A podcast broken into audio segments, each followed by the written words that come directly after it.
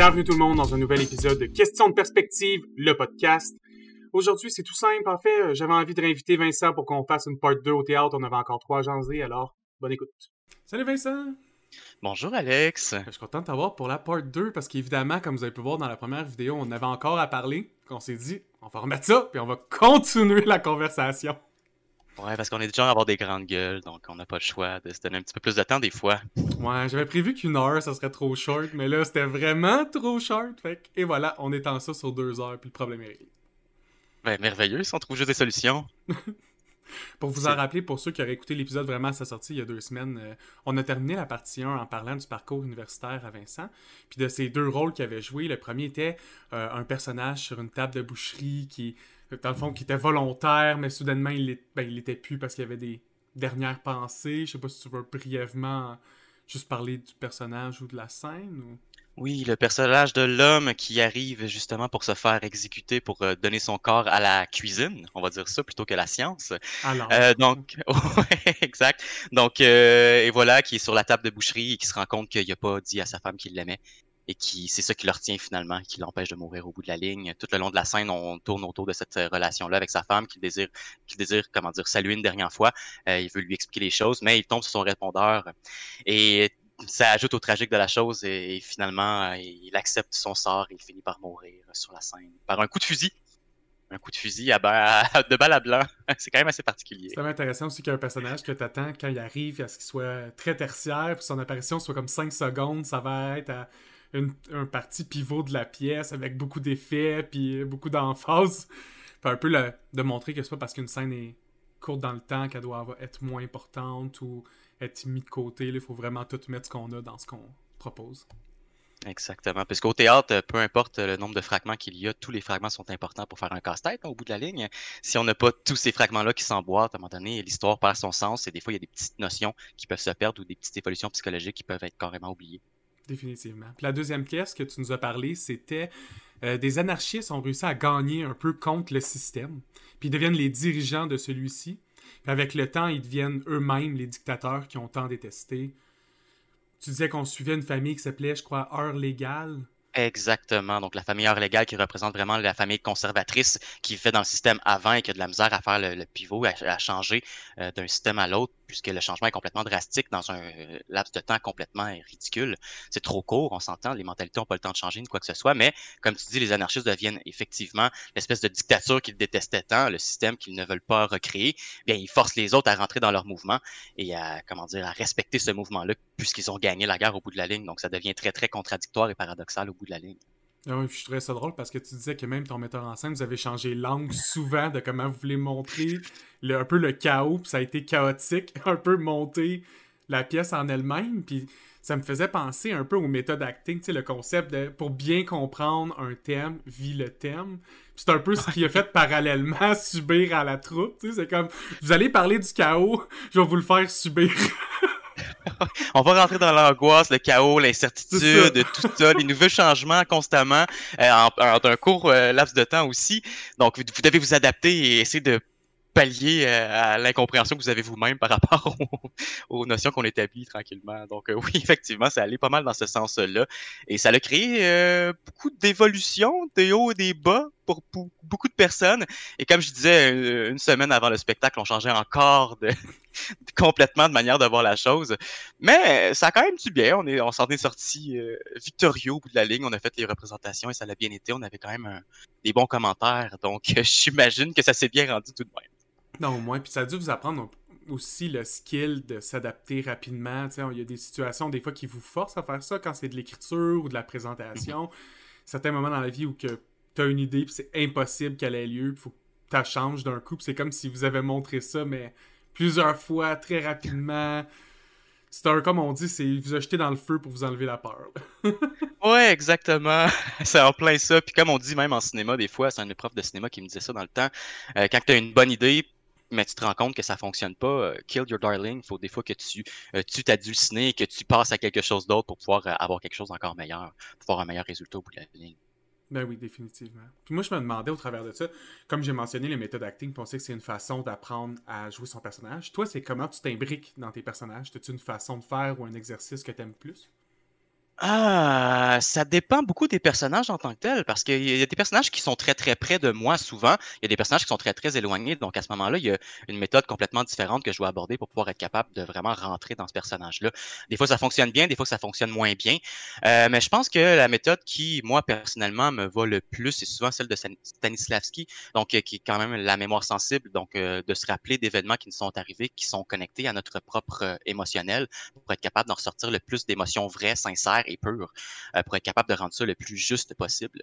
Euh, donc, tu te sers vraiment de tout ce qui s'est passé dans ta vie, mais, par exemple, si tu vis une scène de drame, une rupture amoureuse, par exemple, hein, qui, à qui c'est jamais arrivé. Hein? Euh, tu vis une rupture amoureuse, puis toi, tu en as vécu une particulièrement troublante ou particulièrement, comment dire, qui t'a affecté énormément puis tu es capable de te replonger dans ces sentiments-là. Comment je me sentais à ce moment-là, euh, comment comment j'ai vécu la chose, comment je m'en suis sorti? Puis c'est avec ce processus-là que tu es capable d'arriver à une émotion beaucoup plus sincère, beaucoup plus naturelle. Euh, ou sinon, il y a aussi euh, Actor Studio qui te permet de rentrer carrément dans la chose. Des fois, je l'utilise aussi pour des personnages qui sont un petit peu moins proches de moi. Donc, essayer de rentrer vraiment dans l'émotion, c'est vraiment au niveau physique. Et euh, euh, par exemple, euh, il y a des acteurs qui, pour jouer une scène où est-ce que tu dois être essoufflé, épuisé, ils vont faire le tour du studio pendant genre 10 minutes, puis ils reviennent complètement épuisés pour vrai. Donc, c'est vraiment le principe de rentrer dans l'émotion à 100%. Puis le corps veut pas, il y a ça de magique, le corps va t'aider dans l'émotion. c'est fou.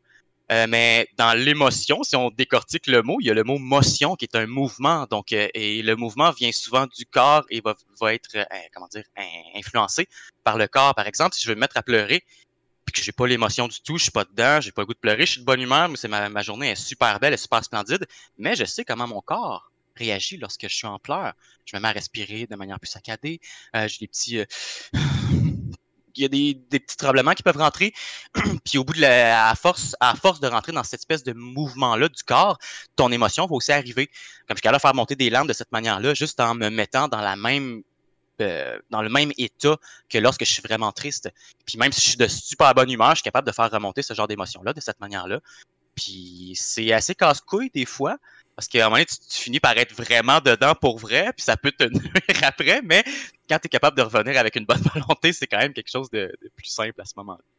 Oui, parce que dans dans l'idée de la motion, le corps se souvient si on est capable de dire qu'on n'oublie pas à faire du vélo, mais tu n'oublies pas à pleurer. Là. Ça va jamais arriver un moment donné dans ta vie que tu es comme.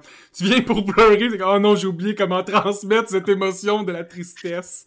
comment pleurais-je Fait que souvent, quand tu es capable de bien te souvenir, c'est quoi les vrais symptômes physiques que tu as à cette émotion-là, tu sais, l'émotion du ressenti, puis tu es capable de, de, de simuler ces mêmes micros euh, mouvement-là, comme tu peux dire, ça peut être la respiration, ça peut être un toc, ça peut être un ton de la voix, euh, une position que tu prends physiquement. Soit tu, toi, tu, pleures quand tu es recroquevillé, mais là, ton personnage, quand il se recroqueville, c'est plus facile pour toi. Puis c'est pour ça qu'on dit que le physique est très important aussi dans le ressenti émotionnel. Puis après tout, c'est comme ça qu'on le transmet. C'est comme ça qu'on s'est développé, développé les symboles ou les. Ouais, c'est ça, le langage de la transmission de l'émotion ou du ressenti. Exactement, c'est si bien dit. Après ça, ton parcours universitaire? Mon parcours universitaire, hein, c'est vrai, on était rendu à Fassbinder, euh, euh, Anarchie. Bon, on a terminé Anarchie. Euh, ça, ça a créé toutes sortes d'émois en nous. On a eu un gros party à la fin, évidemment. C'était vraiment incroyable. Donc, comment bien fermer la boucle?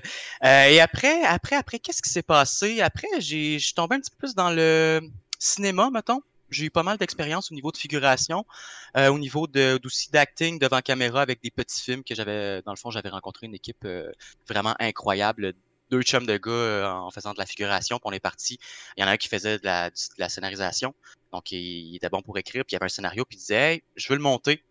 moi, je l'avais écrit en anglais, mais là, vous parlez plus en français. On va le monter en français à la place, puis on va faire, on va faire les petits changements qui ont besoin d'être faits. Puis on est embarqué là-dedans, c'était vraiment génial. Ça m'a ramené dans une autre dimension Parce que le théâtre qui est très, très live, qui est très, très, on pratique beaucoup, puis on arrive à un résultat euh, qui doit être impeccable et très, très bien structuré euh, lors des présentations. Le cinéma, c'est complètement autre chose, on s'entend. Donc, il y a pas mal plus de possibilités de tricher, il y a une dynamique complètement différente autour de ça. Donc, des fois, tu peux apprendre les, les textes de tes scènes avant les scènes, puis c'est pas des répétitions pendant des mois, tu sais, on s'entend. Mais il y a quand même de la répétition qui se fait au bout de la ligne, quand même beaucoup de préparation, mais c'est une autre histoire complètement. Puis on rentrait dans un sujet un petit peu plus deep. C'est un c'est un de mes amis qui était très, très euh, fan de Tarantino. De Tarantino, qui, me regarde même tous les jours. Euh, et oui, c'était pas mal dans cette optique-là. Euh, on est rentré pas mal là-dedans, mais là, ça, c'est moins théâtral, donc on peut aussi passer un petit peu plus rapidement. ça, ça... Ben oui, c'est du jeu, exactement. Euh, mais à ce moment-là, j'avais vraiment besoin d'acting de ce genre-là. Ça faisait longtemps que j'avais comme laissé tomber le cinéma. Moi, j'avais fait un parcours pas mal euh, au cégep de cinéma. Donc, j'avais fait beaucoup de réalisations, euh, beaucoup de, de films. J'avais écrit pas mal de scénarios. C'était pas toujours bon, mais c'est ça le but de, des études, hein, c'est d'apprendre et d'explorer le plus possible euh, avec ce qu'on est capable de faire et qu'est-ce qu'on peut accomplir. Et même de développer des, nouveaux, des nouvelles cordes à son arc, euh, souvent, la plupart du temps. Je trouve ça quand même drôle, cette expression-là.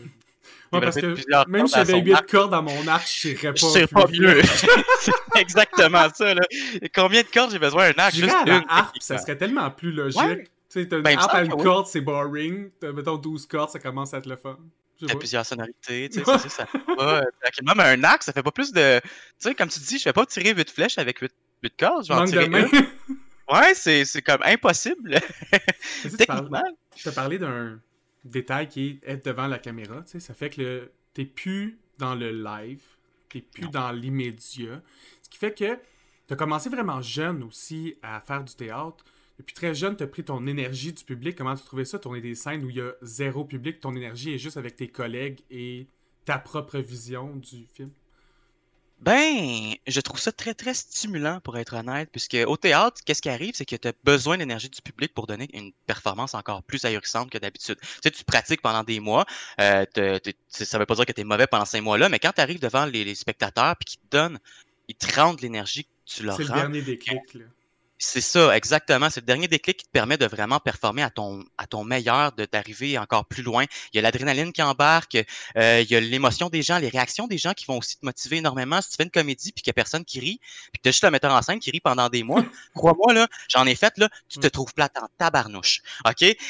Genre, tu trouves ça ennuyant, là. T'es juste comme, hey, euh, ça fait des mois que je fais les mêmes blagues, puis il y a juste le metteur en scène qui rit, puis je sais pas si c'est drôle au-delà de lui, tu sais. Fait que quand tu arrives devant le public, mais ben, vraiment comme euh, la confirmation de ton travail, de, l'approbation euh, des autres autour de toi qui te permet vraiment de performer encore plus, de donner encore plus. Donc, quand tu fais un gag qui accroche, ton premier gag qui fait rire tout le monde, de genre 300 personnes qui rient dans la salle, puis genre, t'es entends fortement, toi, ce que tu veux faire, c'est rendre le gag, le prochain gag, qui rentre encore plus pour que le monde soit encore plus dedans, puis que toi, ça te donne encore plus d'énergie. Donc, c'est un partage constant.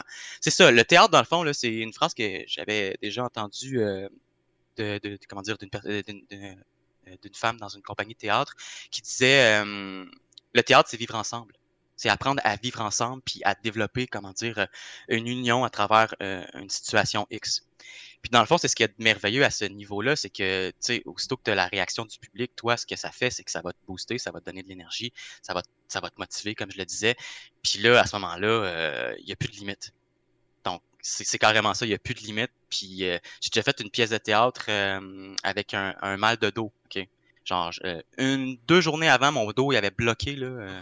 genre je comprenais rien. J'ai fait le show là. Ok, j'avais un rôle principal. J'ai fait le show sur sur les, les ben, on va dire les Tylenol mettons. Mais je pense que c'était plus vraiment des anti-inflammatoires là. Puis j'avais fait le show. Puis j'étais comme ça marchera pas. Genre je la file pas. Ok, mais je vais me donner quand même. Ça va bien aller. Mais j'étais arrivé. Le show a commencé les premières minutes sont passées, mon mal de dos, là, j'y ai pu repenser du début à la fin. Il est disparu. L'adrénaline a fait son travail, puis ça a fait que je me suis donné encore plus parce que je savais que j'étais dans un état dans un état pas nécessairement optimal, mais de savoir qu'il y avait du monde qui me supportait, puis il y avait du monde qui embarquait malgré tout avec moi, ça m'a juste comme mon mal est parti cette soirée-là, mon mal est disparu jusqu'à temps que l'adrénaline redescende et que la chose soit finie. la pièce est finie, le rideau il descend au même moment. Ah! ah! C'était pas à ce moment-là exactement, mais presque, tu sais.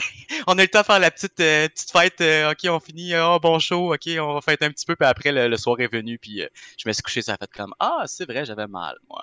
j'ai très mal. Oui, parce Mais ça que laisse ça de merveilleux. le format du théâtre fonctionne dans l'intimité que tu construis avec le public.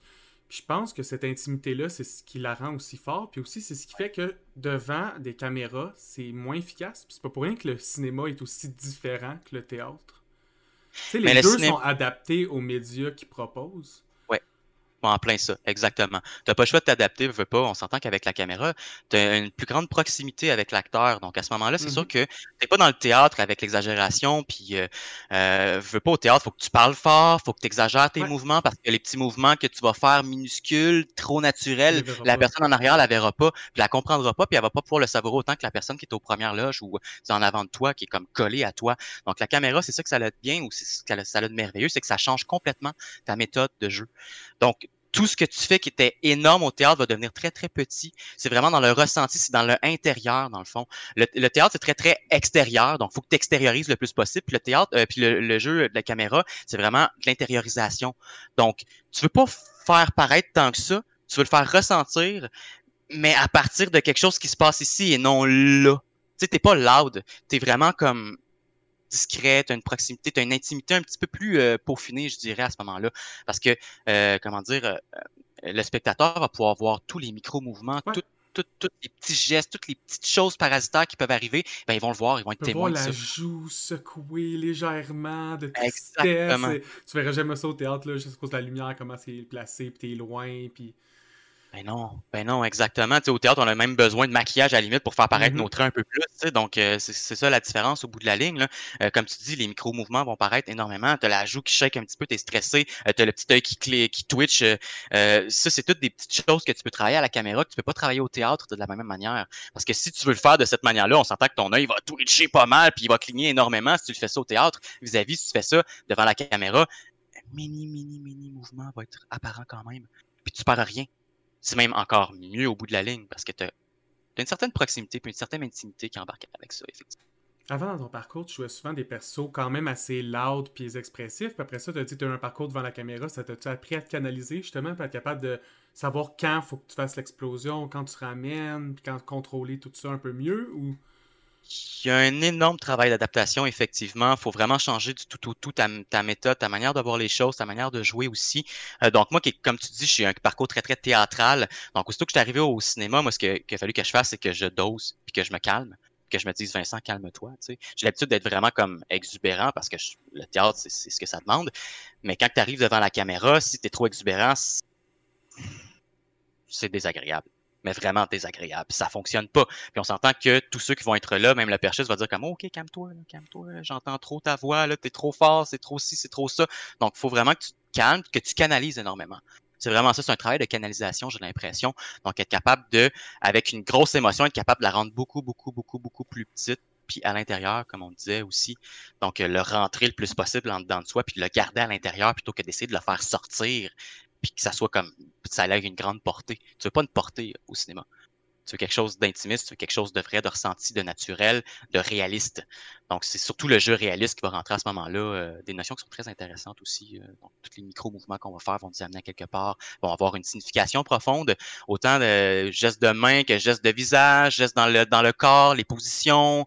Euh, puis comme on disait tantôt, les positions vont aussi amener l'émotion. Puis, plus tu es dans le travail de comment dire de position corporelle ou de mouvement corporel, micro-mouvement, plus ça va être facile pour toi de, de transmettre ton émotion, même si c'est devant une caméra. Définitivement. Tu as parlé aussi un peu de ton parcours. Tu as fait de la figuration? Oui, j'ai fait beaucoup de figurations. Euh, J'en ai fait un pour un film qui est. euh, J'ai j'ai jamais vu le film, je vais être bien honnête. J'ai jamais voulu le voir parce que. Tu sais, quand tu tournes un film, tu sais pas nécessairement dans quoi tu t'embarques en tant que figurant. Tu t'as pas le scénario, t'as pas euh, qu'est-ce qui s'est passé. Euh, dans le fond, je vais t'expliquer un petit peu grosso modo. Là, j'ai tourné dans euh, Stonewall. ok? Ok. qui est un film qui, euh, au niveau de mes convictions, ça rentrait énormément dans mes convictions. C'est un film qui euh, relate, dans le fond, les événements de la- l'avènement de la fierté gay aux États-Unis, à New York. Dans le fond, le mouvement qui a commencé, euh, qui est apparu grâce à deux figures notoires historiques.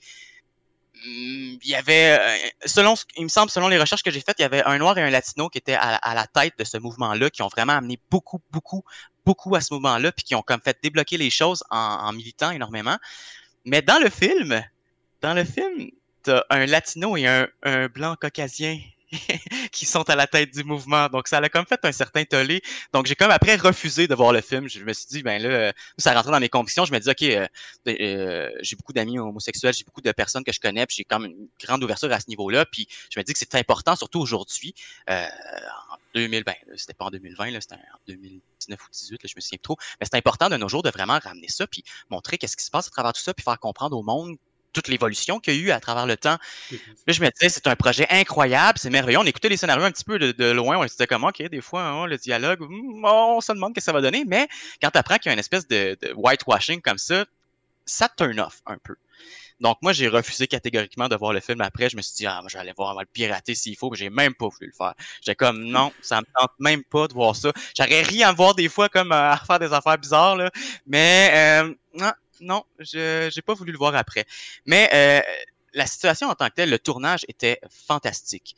Euh, juste te donner une idée, euh, on était dans un grand studio, ok, un très très grand studio fermé, puis il avait recréé une, rue, une avenue importante de la ville de New York. Donc on avait vraiment l'impression d'être à New York à l'intérieur du studio et c'était incroyable.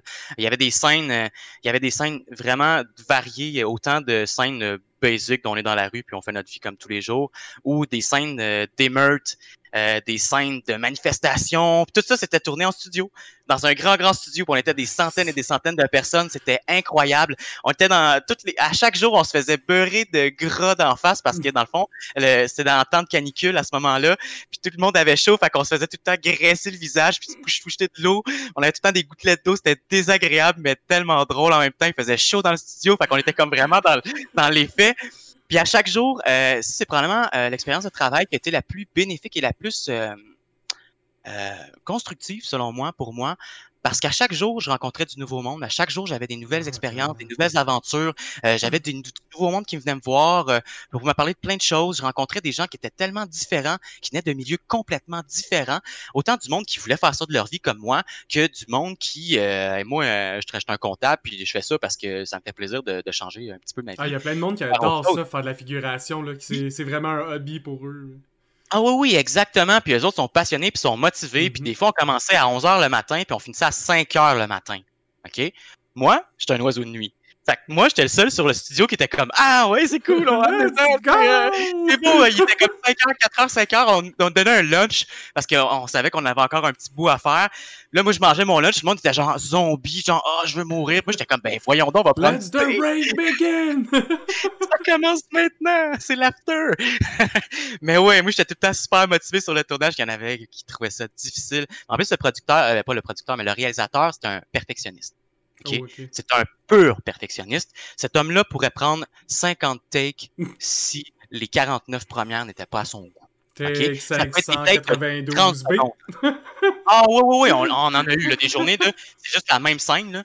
Puis on a tellement pris de takes sur le même moment qu'on est encore là à 4 heures du matin, on se demande quand est-ce qu'on va finir parce que ça s'éternise. Mais je trouve ça quand même splendide. Je veux pas. Euh, c'est le genre de travail que tu peux rester assis sur une chaise puis attendre qu'on vienne te chercher ou juste être de l'avant toujours. Puis quand ils viennent chercher du mm-hmm. monde, t'es comme Salut, salut, moi je vais être devant la caméra. puis en plus, ça tombait bien parce que je faisais partie de, du Inner Circle. Donc, le Inner Circle, en, termes de figuration, c'est les gens qui sont proches des personnages principaux. C'est les ah, amis proches. Donc, c'est tous ceux qui gravitent autour constamment. Donc, moi, j'étais toujours en train de graviter. J'ai même une photo euh, dans les meurtres où est-ce que je suis à côté des personnages principaux puis je réagis à ce qui se passe. Puis, il y a une photo qui a été prise, elle est super belle en plus. Là. Puis, c'est comme au moment où il y a un personnage qui lance une brique dans une fenêtre. C'est au début de la... Au début de la, de la riot, de, de l'émeute. Puis tu as un personnage qui, pour commencer l'émeute, il y a plein de monde qui se sont rassemblés. Il y a une situation qui s'est passée. Un, un, de leurs amis qui s'est fait arrêter par la police à cause de son orientation sexuelle, d'une certaine manière. On va dire ça comme ça. Puis là, tout le monde ne pas. Là, le monde commence à grogner. Puis là, les personnages principaux, comme, lèvent le monde. Puis t'en as un qui prend une brique. À un moment donné, ça devient super, super intense. Il prend une brique, puis il la lance dans une fenêtre. Tout le monde la regarde. Puis c'est là que ça commence à péter de la police. Oh, oh, ça, oh, attends, hey, je me souviens que cette tech-là, -là, j'ai vu souvent la brique partir, j'étais tout à côté, j'étais tout à comme, hey, je suis vraiment à côté des autres, je suis content, Le gars, le lendemain, il va chez le médecin, oh, je pense que j'ai une tendinite de caisse. Ah, ça doit, je sais pas, mais pour moi, euh, il y a sûrement eu quelque chose à la fin, parce que, ouais, ça a au moins une quarantaine de techs de juste lui qui lance la brique, tandis qu'on regarde, on est comme, oh, qu'est-ce qui va se passer, tu sais? Puis ah, je me souviens, ces journées-là de tournage, je pense que c'était sur une semaine. Euh, tourner une émeute, là, wow! Ah, ça te le fun. Plus belle expérience de ma vie. Sincèrement, là, c'est le chaos, mais du chaos organisé. On sait où est-ce que tu, tu sais où est-ce que tu t'en vas, tu sais qu'est-ce que tu fais, mais il y a tout le temps comme une petite notion de oh, il va se passer des choses des fois qui te surprennent. Fait que tu sais, tu réagis avec ça, tu essaies de pas trop déroger de ta ligne parce que tu sais, ils prennent des, des, des- des prises de différents Ouais, angles. Donc, il faut que ça, soit quand même relativement respecté euh, au niveau des mouvements. Mais wow! Euh, moi, j'ai fait de- les, les manifestations en 2012 là, pour les, étu- les- la, gratuité scolaire et compagnie. Puis à la fin, ça commençait à péter.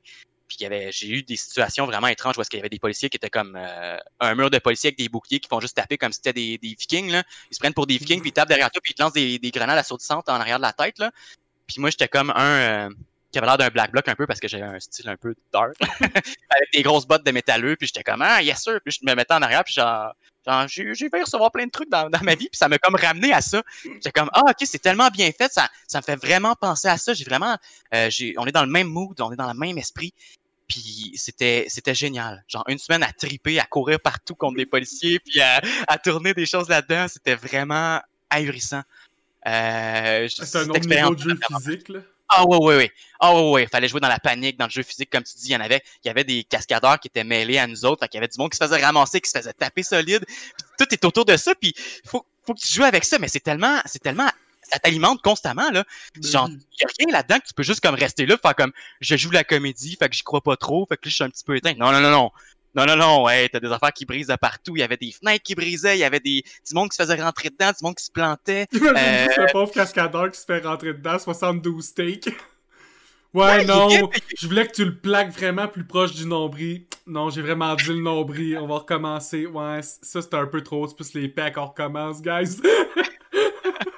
Mais au moins, son salaire est quand même de son Ouais, cascadeur. Parce qu'il prend des risques. Fait que, tu sais, pas. euh, c'est un tournage américain quand même. Fait qu'il avait quand même au moins les moyens pour pouvoir payer du monde de même. Au moins. Mais, ouais. Ah ouais, ouais, ouais. Euh, ouais. Mais ça, c'est. euh, plus belle expérience à niveau de ce tournage-là. Sinon, il y avait une scène de manifestation aussi. Le même principe, on est tous devant des écrans verts. C'est vraiment devant des écrans verts, puis on était comme peut-être euh, euh, combien qu'on était? Cette journée-là, il y avait même engagé plus de monde euh, qu'à l'habitude. On était peut-être euh, 400 dans le studio, quelque chose comme ça. Euh, peut-être un petit peu moins. Peut-être que, j'imagine un petit peu les choses plus grandes qu'elles l'étaient. On va un dire gymnase plus, ou plus gros qu'un gymnase, genre? c'était beaucoup plus gros qu'un gymnase. C'était comme un entrepôt. Là. Oh, wow. C'est vraiment comme. euh, parce que d'un côté, il y avait la ville de New York qui est encore là. là. Puis nous autres, on avait une place carrément avec Oh, des écrans verts géants. Puis il y avait comme euh, toutes des installations qui étaient faites, des voitures qui avaient été installées. euh, euh, puis nous autres, on marchait là-dedans. C'est carrément ça, là. On a, non, ça aussi, on l'a fait souvent, je pense, cette scène-là. Il me semble qu'on l'a repris comme la marche, là. On a marché sur une ligne droite, là, pendant comme euh, une journée ou deux, là. C'était vraiment fou. T'avais comme tous les acteurs principaux qui avaient leur petit, leur petit moment partout, disséminés par à travers la foule. Puis, euh, c'est ça, on était devant des écrans verts pour pouvoir représenter après. Il allait faire euh, voilà, les ajouts après. Là. Mais ouais, on était dans le studio pour on faisait notre courte manifestation à genre 200, 300 personnes. Puis on tripait. C'était vraiment fou. 300 vraiment incroyable. personnes en émeute dans un studio. Ah là, c'était plus l'émeute, une chance, là, parce que sinon, euh, l'émeute, c'est quoi, une centaine de personnes peut-être? Ben, c'est quand, même beaucoup. C'était quand même énorme. 100 puis, euh, personnes qui crient, qui courent, qui se plaquent, qui, un qui lance Ça a été- ça a été aussi des heures de répétition. Parce que ça, tu pars pas une scène comme ça en n'ayant pas Ah, répété. ouais. Tout le monde savait où qu'il devait aller. Donc, c'était une autre journée de répétition. C'est- c'est carrément de rehearsal euh, pendant une journée, puis après, le lendemain, on revient. OK, j'espère que vous vous souvenez, on va rehearsal une dernière fois, ou deux, trois shots pour être sûr que ce soit parfait, puis après, on passe les mains toute la soirée, puis euh, peut-être sur deux, trois jours. Puis euh, c'était très, très bien rendu, j'ai l'impression. J'aurais j'aurais dû regarder le film seulement pour cette scène-là, au moins. Pour Oh, puis fait juste isoler la scène, puis va voir l'émeute. C'est ça. Eh oui, je pourrais cliquer à YouTube, euh, Emery, ton noir, on va trouver quelque chose, je suis sûr. Mais ouais, je pourrais regarder ça. Dans ton parcours aussi, tu as passé beaucoup de, de temps à avoir des longs dialogues ou à avoir des monologues in- intéressants. Puis là, tu faisais de la figuration, donc c'est beaucoup dans le non-dit puis dans juste le physique. Tu tu dois juste faire passer l'ambiance par ton corps. Comment t'as trouvé ça d'avoir des rôles muets un peu? Ben, c'est différent, on s'entend, comme tu dis, j'ai l'habitude aussi d'être pas mal euh, front euh, avec les, spots euh, sur moi, donc tu sais, je suis pas mal le centre de l'attention, mais là, tu deviens un numéro au bout de la ligne. Tu sais, c'est ça de la figuration, tu es un humain comme tous les autres qui vont vivre. Puis ton but à toi, c'est juste de créer le réalisme de la vie quotidienne de tous les jours. Donc, ce que tu vas faire la plupart du temps. Ouais, t'as un décor humain, c'est en plein ça. Au bout de la ligne, c'est en plein ça. Donc, euh, tu te promènes, tu fais. T'as même pas besoin de jouer au bout de la ligne. C'est quand même ça. À moins qu'on te demande de faire quelque chose de particulier, réagir à une situation X, tu sais, euh, tu marches. Tu marches. On te demande, va d'un point à l'autre, tu marches. Ben, vas-y. Tu fais juste aller d'un point à l'autre, t'as rien à jouer, t'as rien à penser. T'as juste besoin de penser de marcher naturel le plus possible. Puis si on te demande de revenir, ben c'est souvent ça. Des fois, t'as des scènes que tu vas d'un bar, là, tu sors du cadre, ben, tu dis, OK, dans deux secondes, tu retournes. Donc là, tu reviens de l'autre bord, tu repasses. c'est toujours très, très drôle. Tu dis comment ils vont s'en rendre compte, mais non, tu te rends compte de rien. Là parce que c'est pas sur toi que le, point est mis, donc il n'y a pas de focus sur toi. Donc on s'en fout. Toi, au bout de la ligne, tu es juste comme là pour combler puis amener l'ambiance de la vie quotidienne, comme je disais, tu sais. Euh, puis au bout de la ligne, tu pas besoin de, te poser plus de questions, tu pas de travail de, de, construction de personnages, tu pas de questionnement euh, philosophique ou euh, psychologique à faire, ou tu pas, pas besoin de te poser la question est-ce que je rends bien mon personnage? Non, tu pas de personnage, c'est toi qui marche. C'est tout.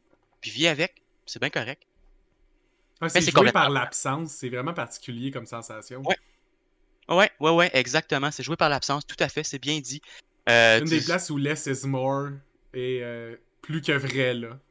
Parce que c'est sûr que si t'en fais trop, on va te le dire. Mm-hmm. Ça, c'est sûr certain. Si on te remarque sur la take, c'est fait, ils vont te le dire. Ils vont te dire, OK, la prochaine, calme-toi. C'est pas toi, là. On... Tout, il y a deux acteurs qui parlent, C'est juste eux qu'on veut comprendre puis voir. Toi, t'es là pour combler puis amener comme. Euh, T'imagines une conversation sérieuse, un figurant qui passe en arrière. Je pense que là, tu te fais pas juste dire, tu te fais remercier aussi. tu, sors du film de comme, qu'est-ce que je viens de voir? Puis là, pendant que t'es buggé de même, t'es comme, ah shit, je viens de manquer ce qui s'est dit. Oh non. oh ouais, c'est sûr et certain, là, t'as manqué toute la reste. Après, t'es juste comme, c'était qui lui? Il sert à quelque chose? Là, tu te mets à questionner. Mm. Oh, ok, y a-t-il une signification à ce personnage-là? Parce que là, je le comprends pas. C'est un easter egg? Est-tu important? C'est lui le vilain à la fin? C'est un caméo, genre, c'est un acteur que je connais pas, qui est juste là, puis qui, qui est en train de faire de quoi? C'est Rob Schneider, dans le fond! Eh oui, c'était Rob Schneider. C'est tout le temps. c'est tout le temps lui. exact. Mais oui, il y, a, cette portion-là, effectivement, qui est assez différente. Tu as besoin de t'adapter énormément, euh, de pas trop en mettre. Faut toujours que tu. Ben, faut toujours que tu y penses, oui, puis non. Faut pas que tu y penses. Ouais, c'est ça, c'est l'absence. C'est comme si tu méditais tout le long que tu fais ton action le plus possible. comme je n'existe que dans l'action que je fais. Je n'existe que dans l'action que je fais. c'est aussi simple que ça aussi simple. C'est aussi simple. Ben, non, c'est pas très très simple en fait. Ouais, faut que tu laisses côté de côté un petit peu ton ego, puis il euh, faut que tu laisses vraiment euh, tout ça là, au placard pour pouvoir les ressortir plus tard parce que ça ne servira à rien à ce moment-là. Définitivement. Puis après ça, c'est que tu as continué vers? Euh, j'ai continué, je suis encore à l'université à ce moment-là. Ça, ça a été mon comme Stonewall, ça a été mon travail d'été pendant ma, avant ma dernière année de scolarité à l'université. Meilleur travail d'été à vie, ok, on va se le dire. J'avais cool. Ouais, j'avais fait d'autres petites euh, apparitions de figuration par-ci par-là, mais c'était comme des épisodiques, c'est une fois, puis après, euh, je changeais de, d'univers puis de, de, tournage. Donc, euh, à ce moment-là, c'était pas vraiment aussi marquant et important. après ce qui s'est passé, je suis arrivé à mon dernier, dernier show de théâtre que j'ai fait à l'université qui m'a un petit peu je pense que ça m'a un petit peu, euh, comment dire, euh, ça m'a amené un petit côté PTSD. j'ai eu une drôle d'expérience. C'était une, expérience très, très enrichissante, mais qui m'a énormément porté à me questionner. Parce que, OK, je vais faire une histoire courte. Disons que j'étais en enseignement d'art dramatique. Euh, j'ai fait mon cheminement là-dedans. Puis, pendant tout mon cheminement, mes collègues de cohorte n'arrêtaient pas de me répéter Vincent, qu'est-ce que tu fais en enseignement? Pourquoi tu n'es pas en interprète Là, je me suis posé la question pas mal tout mon cheminement aussi, puis on est arrivé à la dernière année, puis ça a commencé à me peser un peu. Puis je me sentais moins à ma place, je me sentais moins, euh, me sentais moins présent. Genre, je profitais plus du moment, j'étais juste dans l'appréhension du futur ou dans l'appréhension de ce qui s'en vient que j'aime moins. Mais j'avais des choses que j'adorais, puis je focusais juste sur ce que j'aimais pas, fait que ça, ça allait moins bien à ce moment-là. Puis on a fait un show qui était quand même assez euh, intéressant. On a fait ça avec euh, un acteur de profession, donc euh, on a fait une, on a pris une décision parce qu'il y espèce de, à la fin du, du bac en enseignement, il faut que tu fasses un gros spectacle que tu montes toi-même. Donc, de A à Z, euh, tous les étudiants sont portés à, s'intégrer là-dedans, à s'investir, puis à, produire le show pour avoir une production complète, vraiment euh, de la publicité à l'acting, au décor, au costume, etc., etc., etc. Donc, tout ce que tu fais en théâtre, on le faisait nous-mêmes, euh, sans aide, ben, avec un aide extérieur. Dans le fond, c'est un acteur, un, Normand Canan. En tout cas, puis euh, on avait justement l'acteur qui venait pour être le metteur en scène puis nous aider à travers tout ça. Puis on avait un choix à faire. Soit on focusait plus sur l'enseignement, donc qu'est-ce qu'on peut amener au niveau enseignement là-dedans, comme nos apprentissages, on nous menait à plus être meilleur pour enseigner la chose, euh, plus interprétation, donc, euh, plus être dans l'acting, donc vraiment faire un travail de comédien à ce moment-là pour être vraiment capable, après coup, de, euh, de mieux cerner la réalité du, théâtre et être mieux capable de l'enseigner aux élèves qu'après, euh, que tu vas rencontrer dans ton parcours. Ou sinon, il y avait une portion plus. c'était quoi l'autre portion? Je, pense que c'était plus analytique ou quelque chose comme ça, plus comme essayer de voir les fondements, essayer de comprendre à travers tout ça, mais on s'était vraiment penché sur l'interprétation, étant donné que niveau didactique, l'enseignement, on avait fait toute notre pendant tous nos quatre ans, cinq ans ish. Euh, donc, on était vraiment allé dans l'interprétation. Puis, je me suis tellement déçu. Euh, je t'explique pourquoi. Dans le fond, j'avais un personnage qui était super intéressant, qui était super le fun, mais qui était complètement à l'opposé de moi-même. Puis, euh, je pense que j'étais trop embourbé dans finir mon bac en enseignement puis savoir qu'est-ce qui s'enlignait après. Euh, je voulais faire des auditions pour aller en jeu après, mais j'étais mmh. encore un petit peu comment, ok, euh, je prendrais dans le manche, on va dire ça comme ça. Puis là, on arrive dans, dans, ce, dans ce processus de show-là, puis euh, le metteur en scène a mis énormément de temps pour certaines personnes et moins pour d'autres personnes. Et moi, ça j'ai été un petit peu dans les personnes qui ont été mises de côté. j'ai vu ça comme parce que le metteur en scène me faisait confiance, que j'étais capable de faire mes choses, mais on dirait que je suis pas arrivé à bout de ce que je voulais. On dirait que j'avais pas assez d'informations, on dirait que j'avais mmh. pas assez d'encadrement euh, pour pouvoir arriver à la bonne chose. Je travaillais énormément de mon côté, il me donnait des exemples, il disait va voir tel film, va voir tel film, mais au bout de la ligne après, j'avais comme pas plus de repères, on me disait pas plus est-ce que tu l'as bien ou non, est-ce que ça fonctionne, est-ce que ça fonctionne moins bien? On a travaillé comme mettons, euh, il y a du monde qui avait eu des euh, une vingtaine d'heures de travail avec le metteur en scène. Moi, j'avais peut-être eu un 5 heures maximum avec mon monde. Fait que là, j'étais arrivé au show, j'ai performé, j'ai fait mes choses, puis j'ai pas aimé ma performance. Mais j'ai vraiment pas aimé ma performance. J'ai été déçu du début à la fin. ça me laissait une espèce de, euh, de blocage après. Je me demandais vraiment si j'étais un bon acteur, si j'étais capable de vraiment le faire. Puis je me demandais pourquoi ça avait si mal été pour moi dans ma tête, puis pourquoi, selon moi, j'avais si mal performé, alors que euh, quelques mois avant, j'avais le tournage avec euh, mon ami Carlos, qui est comme euh, le tournage que je te disais, le, film qu'on avait fait après Stonewall. Puis ça, ça m'avait tellement motivé, ça m'avait tellement illuminé, ça m'avait rendu... tu sais, j'arrivais à l'école après, à chaque, quand on faisait le tournage, j'étais juste comme... Ça, c'était plus la réalité que je préférais. Là, j'étais à l'école en ce moment, je suis moins bien, mais ce qu'on faisait avant, c'est ça qui m'allume c'est ça que je voulais faire, tu sais. j'étais vraiment dans cette mentalité-là. Puis j'arrive, puis je fais le show. Puis là, je finis le show, puis je me dis, euh, non, c'était pas bon. Je regarde mon père, qui, c'est une de mes grandes groupies, on va dire ça comme ça. Non, c'est un de mes fans, on va dire ça. Puis qui prend souvent des photos puis des vidéos. Là, qui m'avait, par chance, qui avait été capable de prendre une captation vidéo de deux, deux ou trois de mes scènes. Puis j'ai vu, à ce moment-là, que c'était pas juste une impression, mais qu'il y a quelque chose qui marchait pas. Puis que j'étais pas fier de moi. Puis je suis resté un petit peu avec cette, cette boule-là de me dire qu'est-ce qui s'est passé, pourquoi j'ai pas été capable de performer, euh, pourquoi j'ai, je me suis ressenti tellement peu à ma place dans ce processus-là, tandis que c'était un processus qui était carrément incroyable, qui était vraiment stimulant. Euh, on partait de textes d'une jeune auteure qui sortait, c'est une jeune auteure de la relève à ce moment-là, euh, Catherine Léger, qui faisait beaucoup de théâtre, qui avait écrit beaucoup de choses, dont une pièce qui s'appelait Voiture américaine, qui était la pièce dans laquelle je jouais, qui est comme, on va faire un résumé très très brièvement, là, mais c'est un petit peu plonasse qu'est-ce que je viens de dire, mais bon, on fait un résumé. Donc, c'est dans un monde post-apocalyptique où est-ce que euh, les ressources deviennent rares, où est-ce que l'humanité a vraiment comme, euh, ben, en fait, comme l'humanité fait en ce moment, là, a tout mis à sac, puis euh, il reste plus grand-chose. Puis dans le fond, tu arrives dans une, dans une ville où est-ce que tu as deux maîtres à bord, tu as les deux caïds de la ville. Il y en a une personne qui a le gros pouvoir qui possède dans le fond l'essence puis les victuailles, donc elle a des vies puis de l'essence. Puis l'autre personne qui est au pouvoir. Ouais, c'est à peu près ça. Un dépanneur, puis une compagnie de taxi, c'est ça qu'elle a. Dans le fond, c'est une petite compagnie de taxi puis qui a un petit peu un dépanneur aussi. Puis elle, c'est la première comment dire, figure d'autorité dans la pièce. Puis t'as l'autre qui s'appelle Batak, qui est une espèce de gars possessif, un agressif, limite batteur de femmes, un, abusif, là, pour vrai. Là. Tu sais, abus psychologique et compagnie, c'est ses cordes. Là. Puis t'as Batak qui, dans le fond, lui, il possède le bar, donc il possède l'alcool. Lui, il a toutes les ressources d'alcool, puis il garde, puis il te les vend, puis c'est pour ça qu'il est devenu comme une des figures d'autorité. Fait que t'as la bouffe et l'essence qui te permet de te, de déplacer, puis t'as l'alcool qui est carrément un, divertissement en, tout genre. Donc, t'as ces deux figures d'autorité-là. Oui, exactement. Voilà. Donc, tu ces deux-là qui ont le pouvoir, puis qui s'aiment pas bien ben la face, puis qui vont. Il y a plein d'autres personnages qui vont graviter autour de ces personnages-là, puis essayer de, tirer profit de ça. Euh, il y en a qui ont des petites histoires amoureuses, il y en a, tu sais, il y a plein de petites histoires qui vont se passer autour de ça. Ben, moi, je jouais le rôle de Batak. Puis, tu me connais, moi, je suis pas tellement agressif dans la vie. Je suis pas quelqu'un qui est genre. Ah! Fait que c'est vraiment comme un gros travail de construction pour au niveau du personnage. C'était pas quelque chose d'évident, tu sais. Puis euh, autant que c'était, euh, je, me lançais dans le vide. Puis comme je te dis, j'avais comme plus ou moins l'impression d'être supporté là-dedans. Fait que je me suis un peu perdu, puis je savais pas qu'est-ce que je faisais. Tu sais, euh, j'avais, j'avais pas une bonne impression de ce que je faisais. Puis ça m'a donné une drôle d'impression au bout de la ligne. Donc j'ai répété le mot impression souvent, mais je l'ai répété une dernière fois pour être sûr qu'on l'ait bien entendu. Sur Donc ouais, au bout de la ligne, tu sais, le show était, il était vraiment nice, c'était vraiment génial. Mais je me disais, il me manquait quelque chose à moi. Puis là, je suis resté un petit peu là-dessus. Puis j'ai un petit peu arrêté de faire du théâtre après coup à cause de ça.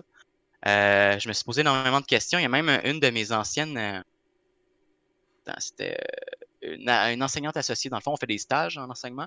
Puis c'était mon dernier stage, mon quatrième stage, où est-ce que tu prends une prise en charge complète d'un groupe, de plusieurs groupes. Dans le fond, tu prends, tu prends la charge d'un professeur en art dramatique. Puis le professeur te puis regarde, elle, puis s'assure que tu fasses pas n'importe quoi.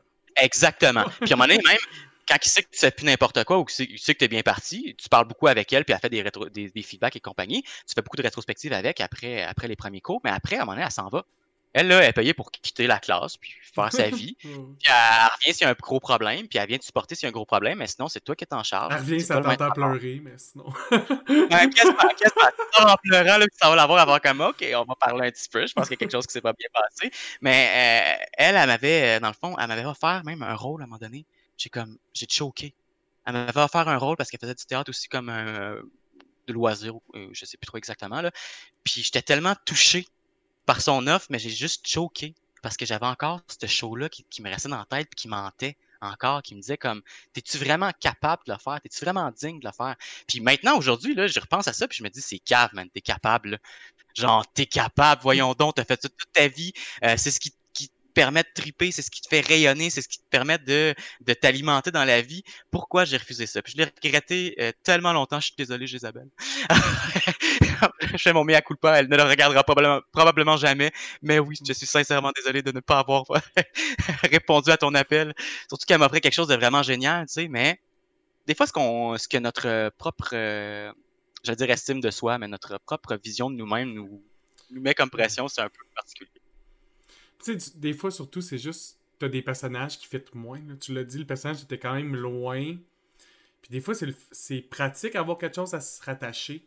Tu sais, ça n'a pas besoin d'être calqué sur notre personnalité, mais juste avoir un certain rapprochement ou de comprendre l'idéologie derrière ou de au moins d'avoir une source d'énergie propre. Tu sais, comme là, tu disais, c'est un personnage qui explose de colère et d'agressivité fait des gènes ensemble dans des situations armless. Des fois, j'essaie d'allumer une bombe pour que t'exploses, puis ça marche même pas, puis on est comme sécurisé, y a pas de dommages possibles. Tu sais, c'est tout fait pour le bien, puis là, ça marche pas. C'est sûr qu'après ça, jouer un personnage qui a des conséquences encore plus lourdes, là, c'est encore... C'est pas juste comme on va te fâcher, on va aller attaquer le peuple X, ou on va faire telle manigance, là, c'est littéralement des valeurs que c'est dur à supporter, là, on s'entend, là. Mm-hmm c'est encore plus difficile, puis c'est une énergie que t'as pas de base. que je présume c'est là que ça devient compliqué, puis c'est d'être capable de tasser l'ego dans ces moments-là, de juste faire comme ok oui, ce personnage-là, il était peut-être juste pas dans mes cordes. Tu sais, quand on parlait de cordes tantôt à l'arc. Euh. Ouais, mais je pense que j'aurais. Tu sais, rien n'était possible. Peu importe. avec la pratique, c'est juste souvent. Euh, c'est probablement juste le travail que j'ai fait au bout de la ligne. Je me suis perdu en faisant le travail, puis je suis pas allé dans les bonnes avenues. Puis c'est probablement juste pour ça euh, qu'à la fin, moi, je n'étais pas satisfait de mon travail. Oui, il fallait un metteur en scène, mettons, qui t'aurait vraiment encadré dans ce personnage-là, du début jusqu'à la fin, puis de... Donner plus de feedback, peut-être, ouais. Ça m'aurait probablement aidé, puis ça m'aurait aidé à... dans tes pas, au moins, là, pour être capable de te servir de miroir au pas que tu fais, puis... Parce que là, les exemples qu'il me donnait, c'était surtout des films, je pense, qu'il fallait que je regarde. Puis, euh, mais le pire, c'est qu'après avoir fait le show, j'ai compris ce qu'il voulait. Puis j'aurais pu le faire après, mais c'était trop tard. c'est ça le théâtre. C'est live. Hein? c'est live, exactement. Donc, si tu performes pas comme il faut, live, c'est fini. C'est tout. Faut passer à autre chose, puis c'est bien correct. Tandis qu'au cinéma, comme on en parlait, l'espèce de, différence à travers tout ça, c'est que si je l'ai pas une journée, là, puis que je dis au metteur en scène, là, ben, au, au, réalisateur, regarde, peux-tu leur travailler un petit peu puis essayer de le refaire? Ça va coûter plus de moyens, c'est sûr et certain qu'il va probablement te dire non, peut-être, mais, il y a quand même. Tu sais, c'est quand même pas impossible parce que c'est pas fini. C'est pas, euh, c'est pas canon dans le temps. Mm-hmm. C'est un show, un work in progress constamment, jusqu'à temps que tu arrives à avoir tes prises correctement, puis tu arrives au montage. Puis même au montage, des fois, tu te rends compte qu'il y a des choses qui fonctionnent pas.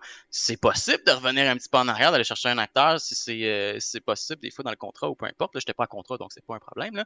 Mais tu sais, c'est possible d'aller chercher l'acteur pour faire comme on refait ce bout-là parce que ça marche pas. Puis on n'a pas les bonnes takes. Tu sais, il y a une possibilité de le faire, tandis qu'au théâtre, c'est fini, c'est fini. Ah ouais, tu sais, arrives à l'édition du, du, film, tu de monter des scènes, tu vois l'acteur, tu l'écoutes, avec l'effet spéciaux, tu fais Ah non, ok, ça marche vraiment pas.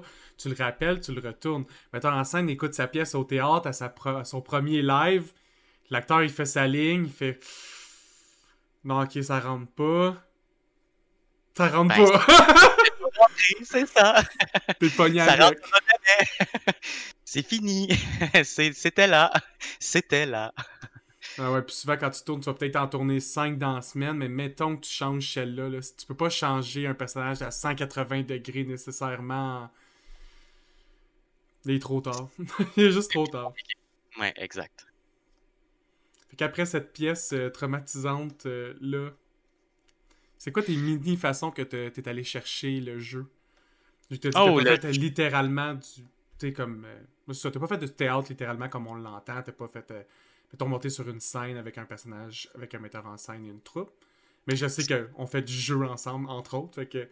On fait énormément de jeux, oui, dans des contextes que tu as déjà parlé dans un podcast avec notre cher ami Guillaume. Euh, oui, j'ai fait beaucoup de grandeur nature et du jeu de rôle en, général, ou aussi euh, Donjon Dragon qui vient me chercher, qui vient me permettre euh, cet accès-là au jeu que j'ai pu de manière récurrente. donc, je vais beaucoup chercher ça à travers le jeu de personnages. Euh, donc, euh, grandeur nature, j'en fais plusieurs de toutes sortes. Euh, j'en ai et plusieurs personnages aussi qui sont très très variés à travers tout ça. Donc, ça, ça me permet vraiment de me rattacher au jeu, d'aller chercher le naturel que je trouvais qu'il me manquait des fois à cause du théâtre et l'exagération que c'est qui est tout le temps demandé.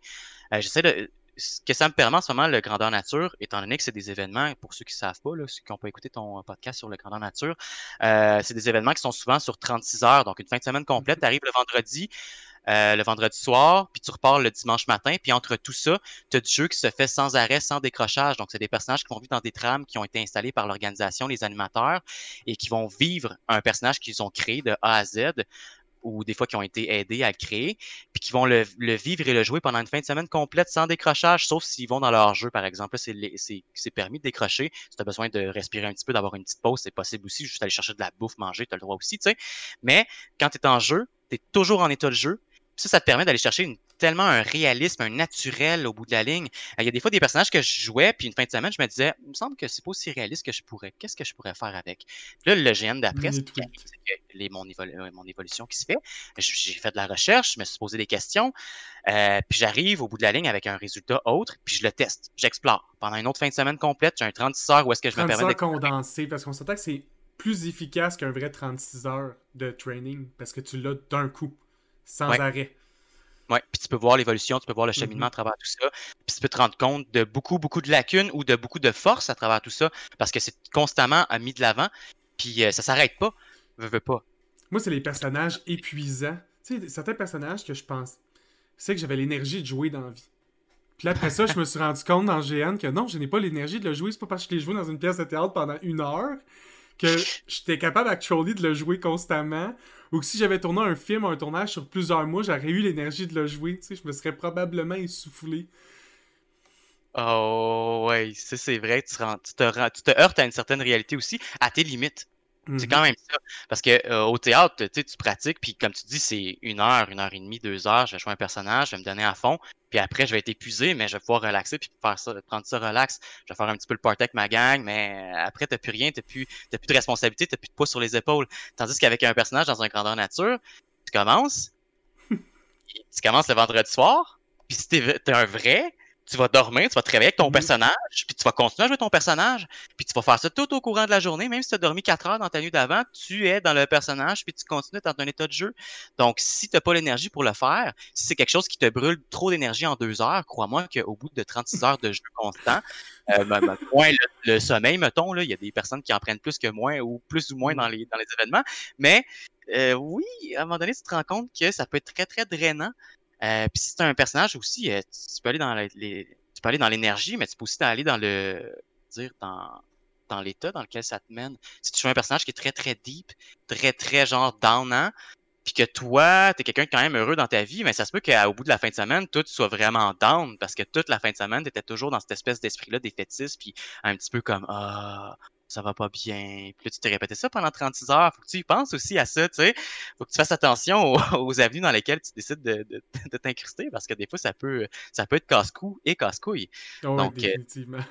tu peux le regretter au bout d'une fin de semaine. Ça m'arrive pas, ça m'est pas arrivé souvent, mais il y a des personnages, surtout quand je faisais de l'animation, euh, parce que j'ai fait de l'animation aussi quand j'étais jeune euh, à ce niveau-là j'ai fait de l'organisation et de l'animation d'un petit, petit GN.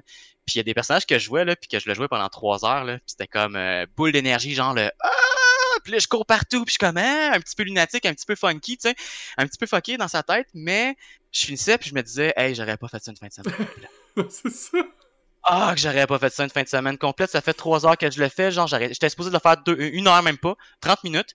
Là, ça fait trois heures que je le fais parce qu'il y a du monde qui a embarqué avec moi, tu sais, puis je m'attendais pas à ça. Moi, j'ai écrit mon scénario, là. Ça durait 30 minutes. Le monde avait trouvé ce qu'il avait besoin de trouver, puis c'était fini.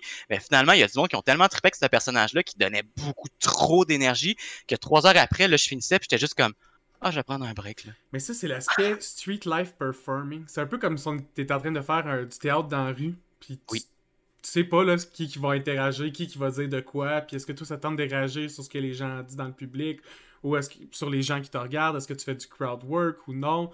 C'est un peu ça l'énergie qui est le fun, je trouve, dans le jeu, que ça nous donne accès comme hobby, c'est que quand on parlait du théâtre, l'énergie vient du live puis du public beaucoup.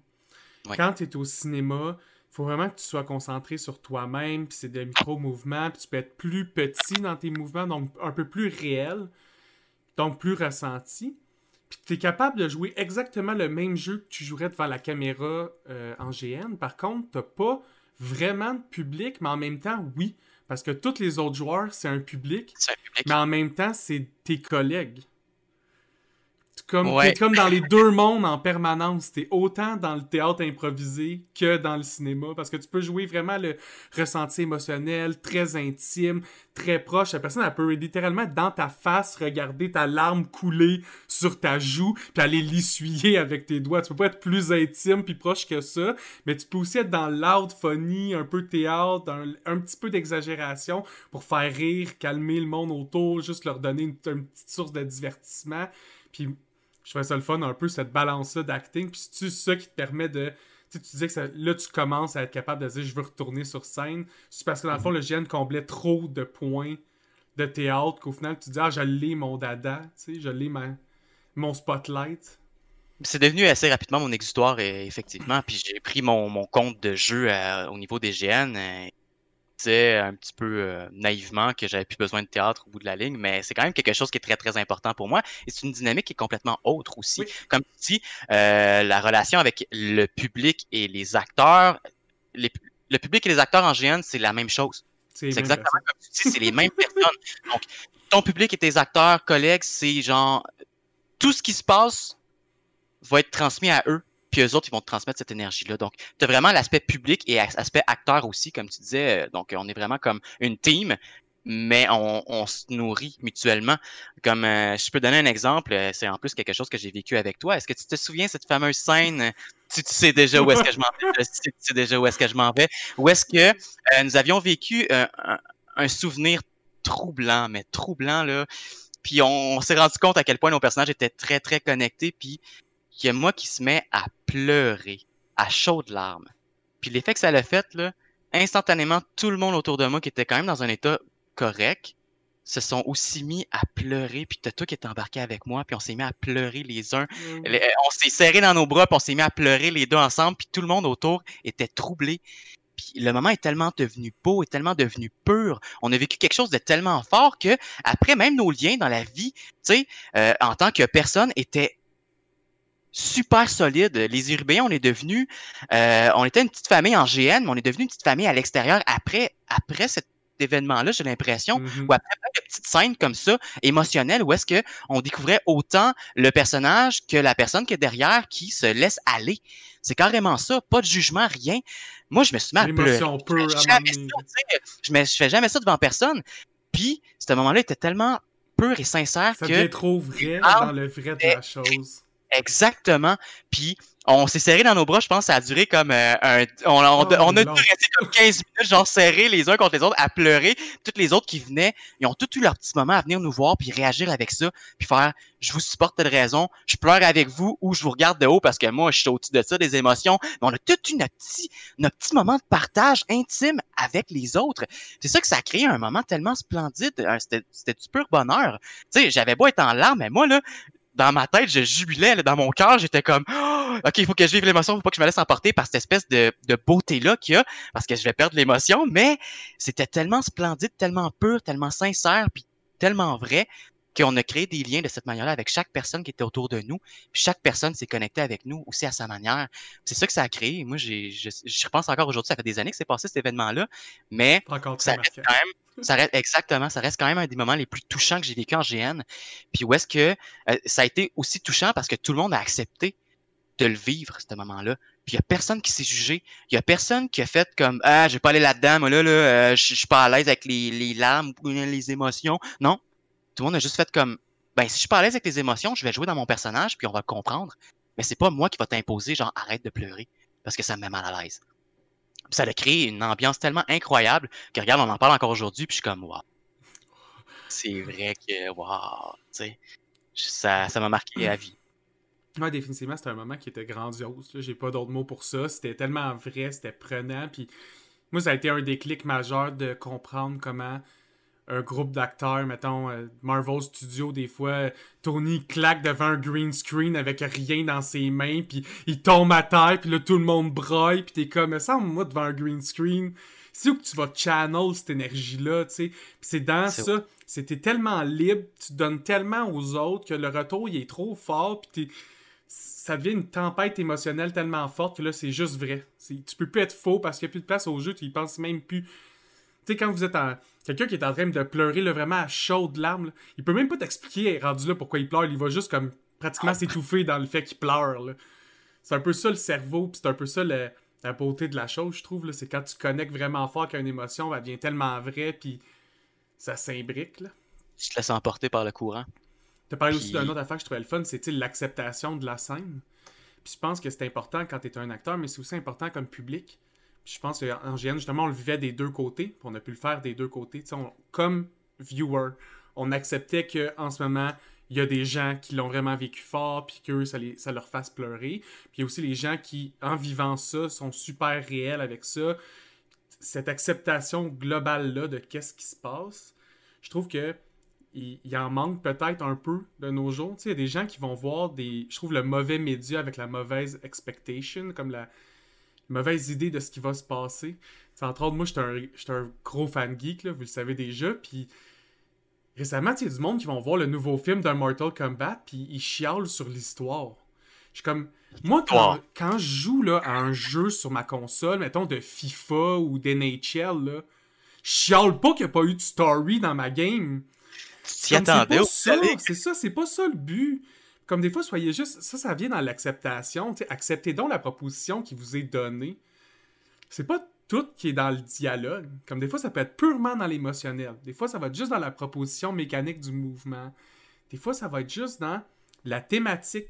Comme accepter juste l'univers, vous allez voir, ça devient plus le fun. Ben, Ça, c'est des deux côtés. T'amènes. Oui, mais je, je trouve ça très, très important ce que tu amènes parce que moi, euh, j'ai l'impression, ben, c'est peut-être juste mon analyse à moi, mais j'ai l'impression qu'on est dans un monde où est-ce que euh, la réaction prône sur l'écoute. Ouais. Donc, on est des gens qui sont. Tu sais, même quand tu es en train d'avoir une conversation avec une personne, il y a beaucoup, beaucoup trop de personnes qui sont déjà en train de réfléchir à qu'est-ce qu'ils vont ré- euh, répondre à ça. Ils sont pas en train d'écouter, ils sont pas en train d'essayer de comprendre, ils sont en train d'essayer de répondre et de performer à travers tout ça. Donc, ça, c'est un, un- un- comment dire, une notion qui est très, très importante à ce niveau-là, prendre le temps d'écouter. Puis ça, c'est euh, probablement ce que le GN peut te permettre d'apporter le plus, le plus, j'imagine. Une certaine en général, Ah, ben, soyez- l'art en général, oui. L'art en soyez général, à exact. l'écoute de l'art. Prenez le temps de comprendre, prenez le temps d'analyser, euh, puis arrêtez d'essayer de mettre des images ou des, des, des étiquettes déjà euh, préétablies, parce que ça, ça, ça fait juste te mettre un voile sur ta vision, puis ça fait que tu vois rien au bout de la ligne ou tu vois pas les choses de la bonne manière. Puis ça, c'est assez dangereux parce que je me rends compte de ça quand on parle des fois avec euh, des personnes, c'est une discussion tout à fait banale, puis là, tu te rends compte que la personne qui va te répondre répond pas dans ce que tu disais ou est pas dans le propos de ce que Ouais. tu amenais, puis répond carrément quelque chose d'autre, puis tu te rends compte que ça vient plus de lui que de toi au bout de la ligne. Donc, c'est pas un partage qui se fait, c'est comme euh, Deux Euh, monologues. une relation. Et, oui, c'est ça, deux monologues, exactement. C'est comme une relation qui se passe d'un côté, puis c'est chacun, chacun de son côté seulement. Puis on, se- bon, on se bat pas à savoir euh, euh, si j'ai bien compris ce que l'autre me disait. Je vais déjà me, me faire un jugement sur ce que l'autre me dit par rapport à mes propres appréhensions, à mes propres impressions personnelles. Donc des fois, euh, j'ai des petits blocages, des petits, des petits traumatismes, des petits, des petits trucs qui peuvent ressortir, peu importe quoi. Là. Puis j'im- j'impose déjà ça au propos de la personne à qui je parle. Je suis déjà en train de lui imposer cette mentalité-là, tandis que ça n'a pas rapport avec ce qui va m'amener. Des fois, il pense pas comme ça du tout, mais il y a beaucoup de relations que j'ai des fois qui sont un petit peu comme ça. Les personnes ont une impression de ma personne, puis ils vont mettre des étiquettes, puis peu importe ce que je vais dire, ils pensent à ce que eux autres y avaient en tête de moi. Donc, peu importe ce que je leur montre et qu'est-ce que je leur dis, des fois, leur opinion changera jamais parce qu'ils avaient déjà une idée en tête. L'intention est trop forte. Comme les gens appliquent trop leur, leur intention d'ego, leur intention du je à autrui. Comme les Exact. perspectives individuelles sont infinies. T'as Oui. plus de, de chances d'avoir raison si tu penses pas comme toi. Tu sais, si mettons, tu essaies d'imaginer comment l'autre personne pense. Si tu penses à l'opposé de ta propre façon de penser, t'as plus de chances d'être dessus qu'en étant exactement sur ta façon de penser. Ouais, mais c'est ça, c'est ça un drame quotidien de la vie. faut, faut apprendre à écouter, puis apprendre à laisser la chance aux autres de s'exprimer pour ce qu'ils sont et non pour ce que tu penses d'eux. Définitivement. en tout ça au Parenthèse. travers l'écoute, les arts et la recherche de. Comment je pourrais dire ça La compréhension profonde. Tu sais, juste des fois, c'est le fun, le premier niveau. Puis il y a plein de pièces que si vous voulez juste vous divertir, j'accepte totalement ça. Moi-même, j'écoute des sitcoms puis des shows d'humour des fois, puis semi-zoné euh, sur le off, puis euh, sais, premier degré au bout. Mais des fois, c'est le fun. Si vous voulez vraiment avoir une opinion critique de la chose, de l'analyser. Parce que sinon, c'est juste de mettre votre intention sur un produit artistique. C'est pas cool. c'est pas cool pour les artistes. On n'aime pas ça.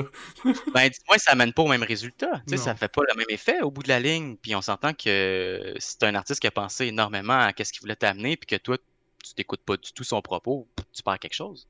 C'est ça qui est triste, c'est toi qui es perdant. Définitivement. en fin de compte. Puis qu'est-ce que le futur te réserve? Le futur, oh, oh, le futur. Tu t'enlignes Ça, vers ça fait quoi? penser- Tu travailles sur pensais à la, à la question qu'on nous pose toujours au secondaire. Toi, dans Mhm. 5 ans, dans 20 ans, qu'est-ce que 20 tu ans, c'est trop tu loin, là. Non, c'est trop loin. Ouais. Mais dans 20 ans, là, si j'ai pas atteint mes objectifs euh, dans ce moment, là, je vais être très triste, OK? Fait que là, tu Plus l'as 5 enregistré. ans, fait que- là. Plus 5 ans, ouais, disons. Euh, ben, en ce moment, qu'est-ce qui se passe? Qu'est-ce qui se passe? Je suis tombé pas mal dans l'écriture. euh, J'écris pas mal de trucs. Euh, J'essaie aussi d'écrire un petit peu de théâtre. Des fois, euh, changer un petit peu les textes, amener un petit peu sa vision, ça peut être quelque chose d'intéressant. Je suis du genre un petit... Comment dire? Je suis du genre à avoir beaucoup d'idées, puis en commencer pas mal, mais pas nécessairement les finir. Fait que dans 5 ans, j'espère au moins avoir fini une pièce de théâtre que j'ai sur les 5, 6 que j'ai commencé déjà. Avec ton parcours d'enseignant, partir une troupe, c'est quelque chose qui t'intéresse? Ben ouais, j'allais là justement. Euh, une troupe de théâtre, c'est sûr et certain que euh, en ce moment, ça pourrait être vraiment génial. Ben, c'est sûr que là, c'est un petit peu plus compliqué euh, des fois, mais dans un avenir très, très, très, très près de nous, partir une troupe de théâtre, ça pourrait être quelque chose qui m'intéresse énormément. j'avais, je voulais faire ça en 2019. Euh, j'avais pas été capable d'arriver à terme. Puis là, 2020 est arrivé, puis on sait que. quoi? 2000 quoi? ça n'existe pas, ça. Ça n'existe vraiment pas. Euh, mais oui, c'est ça. Donc, euh, je suis encore en réflexion à ce niveau-là, à savoir, euh, oui, j'aimerais ça me trouver une bande d'acteurs du monde qui veulent autant c'est sûr que moi, j'ai vraiment dans l'esprit de faire ça d'une manière professionnelle, mais je suis quand même capable de mettre un petit peu d'eau dans mon vin. et c'est de, ben, c'est un peu dégueulasse de mettre de l'eau dans son vin. ouais, ça goûte pas. Parenthèse comme ça. Fais juste faire un demi-verre de vin. ouais, ouais, ok, je, je, préfère, je en mettre un dans ma, dans ma tasse, ouais, c'est dans ma coupe, ouais, ouais, ouais, une coupe de, un petit peu moins pleine, c'est bon ça. Mais ouais, euh, si j'étais capable de partir une troupe de théâtre, essayer de faire des projets, euh, essayer d'y aller un petit de plus en plus professionnel, essayer de prendre de l'expérience là-dedans pour pouvoir peut-être éventuellement arriver à quelque chose de plus peaufiné, plus intéressant et artistiquement euh, bénéfique pour ceux qui vont embarquer avec nous. Donc moi qui veux devenir acteur, comédien depuis très très longtemps, qui a pris un parcours assez nébuleux à ce niveau-là, euh, j'ai quand même beaucoup d'expérience et on, s'entend que l'enseignement, ça m'aide aussi énormément à, euh, avoir une vision différente puis le partager en plein ça, puis être capable de faire comprendre des choses à du monde ou être capable de creuser un petit peu plus loin avec des acteurs. Puis moi, c'est sûr que mon trip premier, c'est l'acting, c'est l'interprétation, c'est mon premier amour, puis ça va être le dernier, j'en suis sûr. Euh, c'est pas parce que j'en aurais pas vécu entre temps, mais c'est parce que ça va avoir, suivi toute ma vie. Euh, mais si je peux replonger dans l'interprétation le plus possible, d'avoir les chances de le faire, puis en ce moment, ce qui se passe, c'est que le monde du théâtre l'interprétation est tellement restreint, c'est tellement des petits cercles, des petites clics que j'ai l'impression de plus en plus, plus j'avance, plus j'essaie de me faire ma place puis que ça marche pas, j'ai l'impression qu'il faut se faire sa propre petite clique puis prendre la relève à sa manière, puis s'imposer sur le dans le milieu, puis pas donner le choix aux gens du milieu de faire comme ah eux autres ils existent maintenant. Tu sais, t'as plein de troupes, euh, t'as plein de troupes qui sont nées de cette manière-là, qui sont pas nécessairement les, plus grandes troupes au monde, mais qui ont un, un parcours professionnel vraiment fructueux à travers ce qu'ils voulaient faire, puis qui ont, qui ont, été capables de développer leur ancrage. leur art, c'est ça le Qui ont une plateforme, exactement, qui ont un lieu bien précis où est-ce que eux autres, c'est là qu'ils vont performer, puis c'est là qu'ils vont s'éclater, puis il y a personne qui va leur mettre en question parce qu'ils ont fait leur place, ils l'ont établi, puis se sont dit, regardez, on va peut-être pas devenir euh, Notre-Dame de Paris, là, on va pas peut-être faire une grosse production avec ça, mais on va quand même faire réfléchir les gens, on va amener de l'émotion, on va amener euh,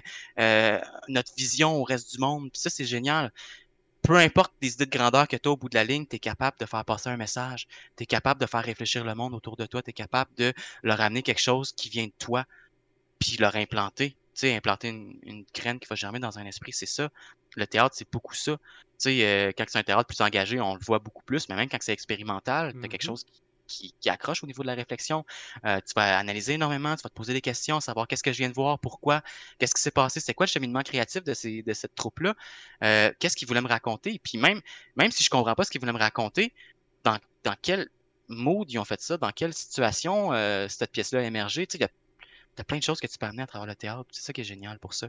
Donc, juste de plonger là-dedans, puis de se dire, au lieu de rentrer dans le moule, je vais essayer d'en créer un nouveau, puis faire mes propres formes, c'est quand même c'est un bijou selon moi de pouvoir le faire. Là.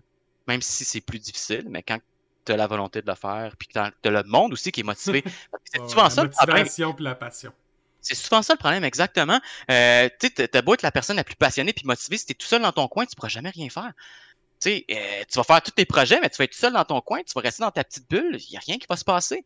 Va chercher tes amis, va chercher ton monde avec qui tu es capable de créer, capable de t'alimenter, le monde qui vont te driver. Puis ça, crois-moi que ça va t'amener tellement plus loin, ça te permettre d'aller beaucoup, beaucoup plus loin, puis ça va te permettre d'être encore plus fier du résultat au bout de la ligne. Parce que ça va pas juste venir de toi, égoïste, de ton ego personnel, ça va venir aussi du partage que tu as eu avec les gens que tu aimes, avec le monde qui te font triper, avec le monde qui te font vibrer, puis qui viennent te chercher dans le plus profond de toi-même. C'est pas juste toi qui va amener de l'émotion aux autres, les autres vont t'amener cette émotion-là aussi. Tu vas être capable, ça va être capable de changer, d'évoluer à travers tout ça. Puis ça va donner un résultat qui est pas juste le tien, mais qui est un résultat collectif. Ça, selon moi, c'est encore mieux parce que la vie, la, société, c'est pas juste un individu qui vit tout seul dans sa bulle, c'est une collectivité, comme on vient de le dire, c'est un ensemble de personnes qui vont, à force de travailler, à force de, discuter, de se questionner, de douter aussi, qui vont réussir à amener quelque chose qui est complètement différent, puis qui, qui innove au bout de la ligne. Tu sais, c'est ce qu'on veut. Moi, moi, à la base, on me dit souvent, euh, souvent une qualité qui ressort lorsqu'on parle de moi, je suis un rêveur. Puis dans le rêve, tu as l'ambition d'innover, tu as l'ambition de changer les choses, tu as l'ambition d'aller plus loin, tu as l'ambition de, euh, de devenir quelqu'un d'autre de mieux, de toujours évoluer, tu sais, c'est le fait de s'élever, le fait, hein, ça te fait penser à de mes personnages dans un géant, quand je parle de même, je suis sourire, je me suis dit, ah oui, je sais, je sais. Mais oui, c'est quand même ça, tu sais, mais ce personnage-là aussi est carrément le moins passionné. Oui, oui. Tu sais, c'est la partie que j'ai pris de ce personnage-là, c'est la passion que j'ai en moi qui flamboie, puis c'est exactement ça, c'est un, personnage qui tourne autour du feu, puis la passion. c'est pas mal là-dedans qu'on joue. Ben, c'est sûr que je te souhaite, l'innovation, je nous souhaite comme société, mais juste de pouvoir lancer ta troupe, que les choses s'avancent. Je nous souhaite toutes comme artistes la relève, puis les gens qui travaillent à ce que leurs paroles soient mises sur leur plateforme ensemble, peu importe c'est quoi qui décide. Que ce soit une troupe, que tu trouves ton milieu en écrivant, en jouant, en ayant ta propre troupe à diriger, en étant metteur en scène, comédien ou toi-même en étant dirigé par quelqu'un d'autre, je suis certain qu'on va finir par t'entendre parler de toi plus que juste sur mon podcast. Ça, c'est certain. je le souhaite. de doute là-dessus. Oh ouais, oh ouais, ben merci. J'espère aussi que ça va pouvoir euh, débloquer sur quelque chose. C'est sûr qu'on est dans une, un moment pas mal temps mort, mais je pense que c'est le meilleur moment aussi pour euh, reprendre les rênes, puis écrire, travailler sur des choses en parallèle, exactement. Euh, puis au bout de la ligne, on va finir par s'en sortir. On va voir la lumière au bout du tunnel. Puis c'est clair qu'à ce moment-là, on va pouvoir rayonner encore de mille feux. Là. Ça, on va encore plus rayonner, j'en suis sûr, parce que ça fait comme. On est une gang d'artistes, ça fait un bout qu'on ronge notre frein, qu'on essaie de euh, survivre dans un monde qui nous permet plus vraiment de survivre de nos passions, tu sais, parce que c'est des passions qui se font en collectivité aussi, puis que le collectif, en ce moment, c'est l'individualisme. Mais quand même, euh, je suis sûr et certain qu'on peut y arriver. Définitivement. J'ai espoir. Merci beaucoup d'être venu, Vincent, pour la partie 2 du podcast et avoir terminé ton parcours de vie et d'avoir parlé théâtre avec moi pour une deuxième fois. Ben, c'est un plaisir. Merci à toi de m'avoir permis de parler, euh, de, sortir de ma bulle un petit peu, de ma petite coquille. C'est toujours très apprécié. Puis quand tu veux, euh, je suis toujours là. Au plaisir. Puis euh, on travaille sur beaucoup de projets parce que comme vous avez pu voir, on, semble se parler souvent. Fait qu'évidemment, si on a des nouvelles à faire, je vous tiens au courant sur la chaîne. Fait qu'au plaisir de vous voir sur une prochaine vidéo tout le monde. Au revoir. Oh yeah. Salut.